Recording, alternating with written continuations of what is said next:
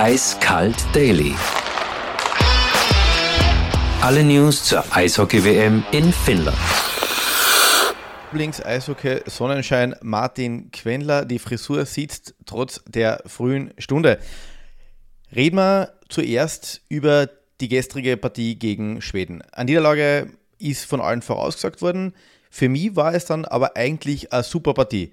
A, wie hast du es gesehen? Und B, es wartet der heute der nächste Kracher. Ja, finde ich, war eine super Partie, oder? Also Österreich hat sich wirklich äh, gut zur Werk gesetzt und hat äh, gut dagegen gehalten.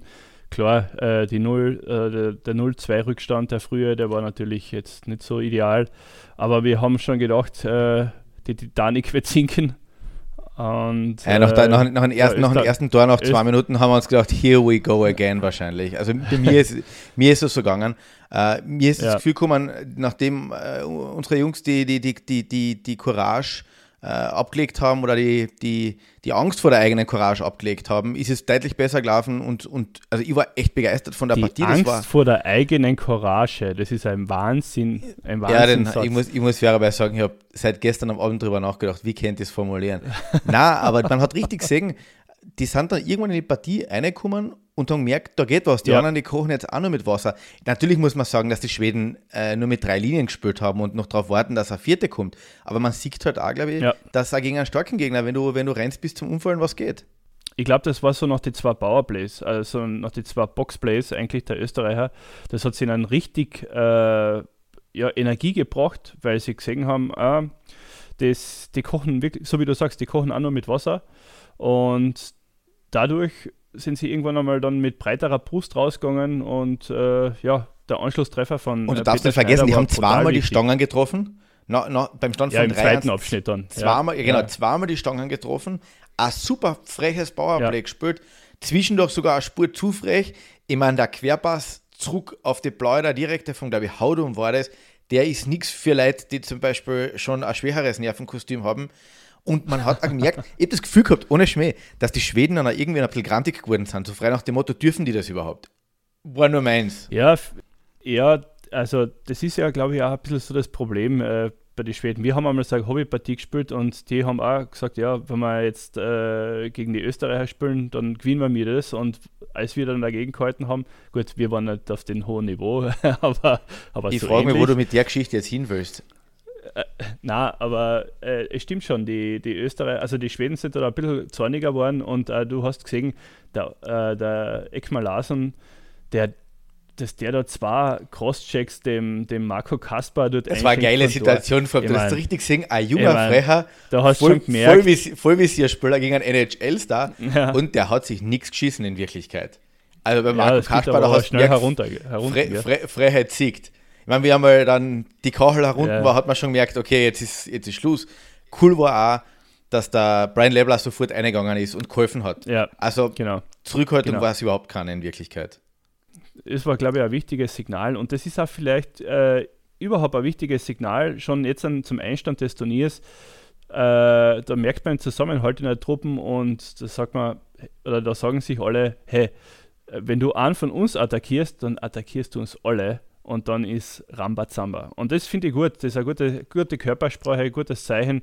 Und ähm, ja, im den Schlussabschnitt war ein bisschen Schaum gebremst, aber es war eine super Partie. Super Partie. Zwei Sachen, die, die, von denen ich gerne wissen würde, wie du sie gesehen hast. Oft ist es so, dass wir gegen gute Gegner richtig gut spielen. Wir haben schon einmal gegen die USA, über den näheren Gegner, über den nächsten Gegner reden wir äh, gleich. Wir spielen heute gegen die äh, schon einmal super Partie gespielt. Du spielst oft richtig gute Partien gegen gute Gegner, Kanada, Finnland, Schweden und dann auf einmal in diesen Pflichtpartien unter Anführungszeichen, wo es dann echt um den Klassenverbleib geht, ist dann manchmal so ein bisschen die Luft heraus.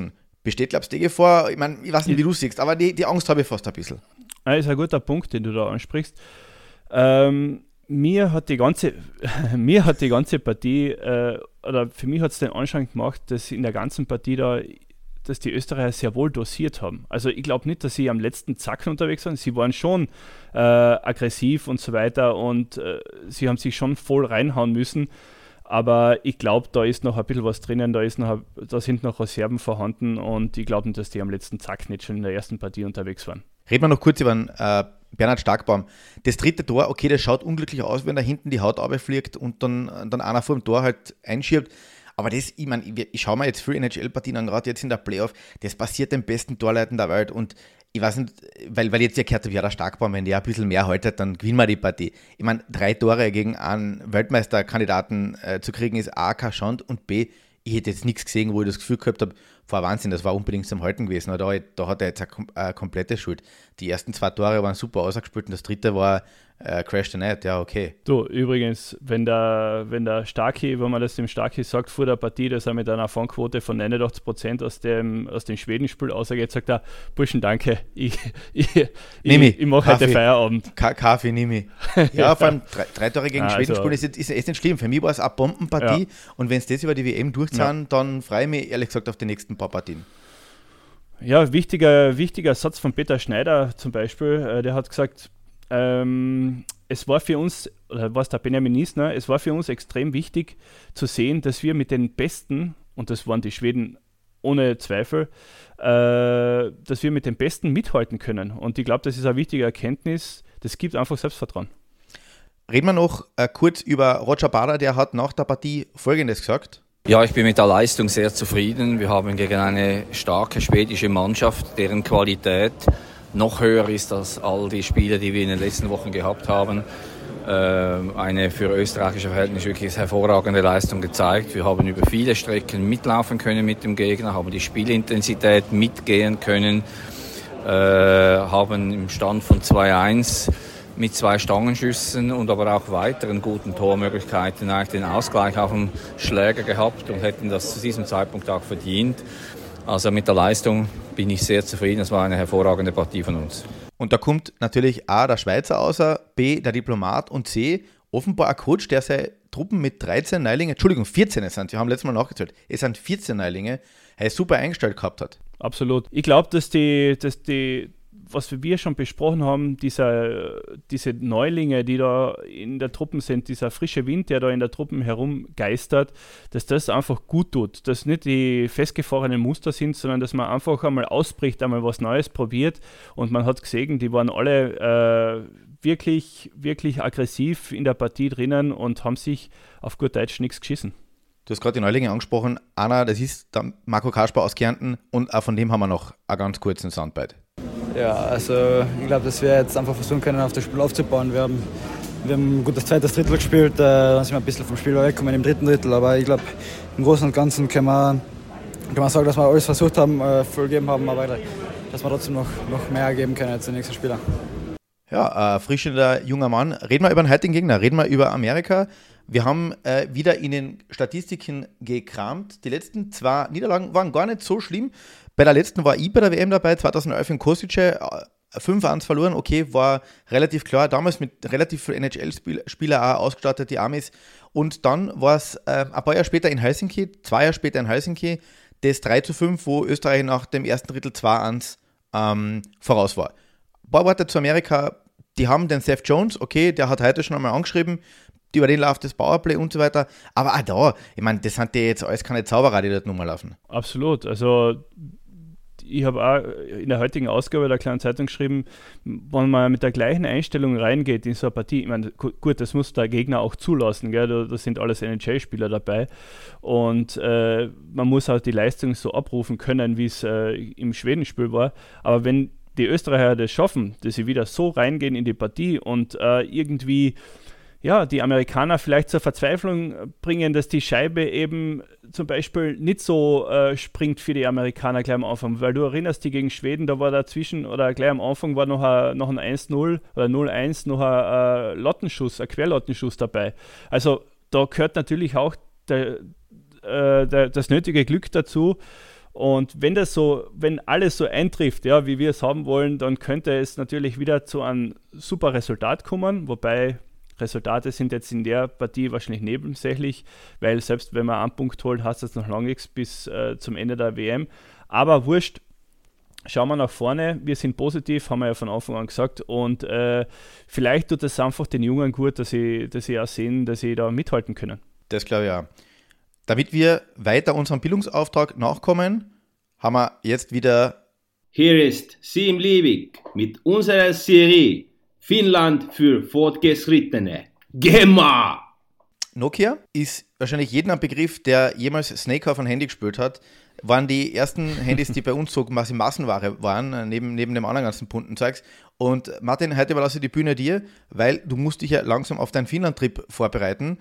Und äh, ja, ein bisschen was zu dem Konzern, der ähm, beim Gummistiefel angefangen hat, glaube ich. Ja, bei mir ist das eigentlich witzigerweise, ich habe gedacht, die Marke gibt es gar nicht mehr, bis ich dann gemerkt habe, okay, äh, Österreich spielt in einer gewissen Nokia-Arena in äh, Tampere.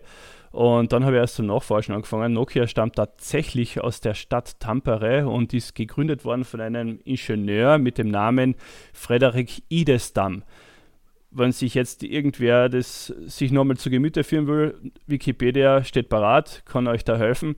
Na, im Ernst, ähm, es ist ursprünglich gar nicht als Gummistiefel gegründet worden oder Gummifabrik gegründet worden, sondern als Papierfabrik. Und erst im Laufe der Zeit ist dann irgendwie so ein, ein Mischkonzern, so ein Multikonzern entstanden. Ja, da war Papier dabei, da waren äh, Gummiwerke dabei, Kabelwerke dabei. Also die haben quasi einmal alles gemacht. Also Nokia hat einmal alles produziert, was, was nicht, äh, nicht und nagelfest war, quasi. Und äh, ja, in den 90er Jahren sind sie draufgekommen, ha, wir probieren es einfach mal mit, oder na, Entschuldigung, 70er Jahren mit Telekommunikation.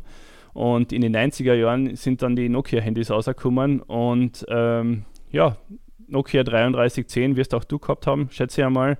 Also da gibt mir, da gibt's ich, ja ich, weiß nur, ich weiß nur, die Batterie, die, ich weiß nur, die Batterie hat, wenn man, wenn man, wenn man es wenig von uns hat, hat die Batterie gefühlt sechs Wochen gehalten. Ähm, ja, da, ich mich schon da gefreut, ich, ich bin schon gefreut, wie das erst mit den neuen Smartphones wird, wie lange die dann erst halten werden. Mittlerweile kann ich mein iPhone lade, glaube ich, lasse ich mittlerweile fix am Kabel. Ja, es gibt natürlich so, also es gibt natürlich ein paar lustige Memes zu diesem Nokia 3310, zu diesem Kulttelefon. Äh, ja, einmal eine kugelsichere Westen mit Nokia 3310er und äh, Vibrates in your pocket, breaks your leg. Also natürlich äh, ganz, ein paar ganz schöne Klassiker dabei. Jedenfalls äh, in dieser Zeit mit, äh, mit diesem Aufschwung durch diese Handys hat Nokia einen Reingewinn von 7,8 Milliarden Euro gemacht. Das muss man sich einmal vorstellen in einem Rechne das bitte also jetzt schon in, Gummistiefel, Gummistiefel um. Aber das war 2007, dann ist dein Freund, der Steve Jobs, mit dem iPhone daherkommen und äh, ja, seitdem geht's oder ist es abwärts gegangen mit den Nokia-Handys.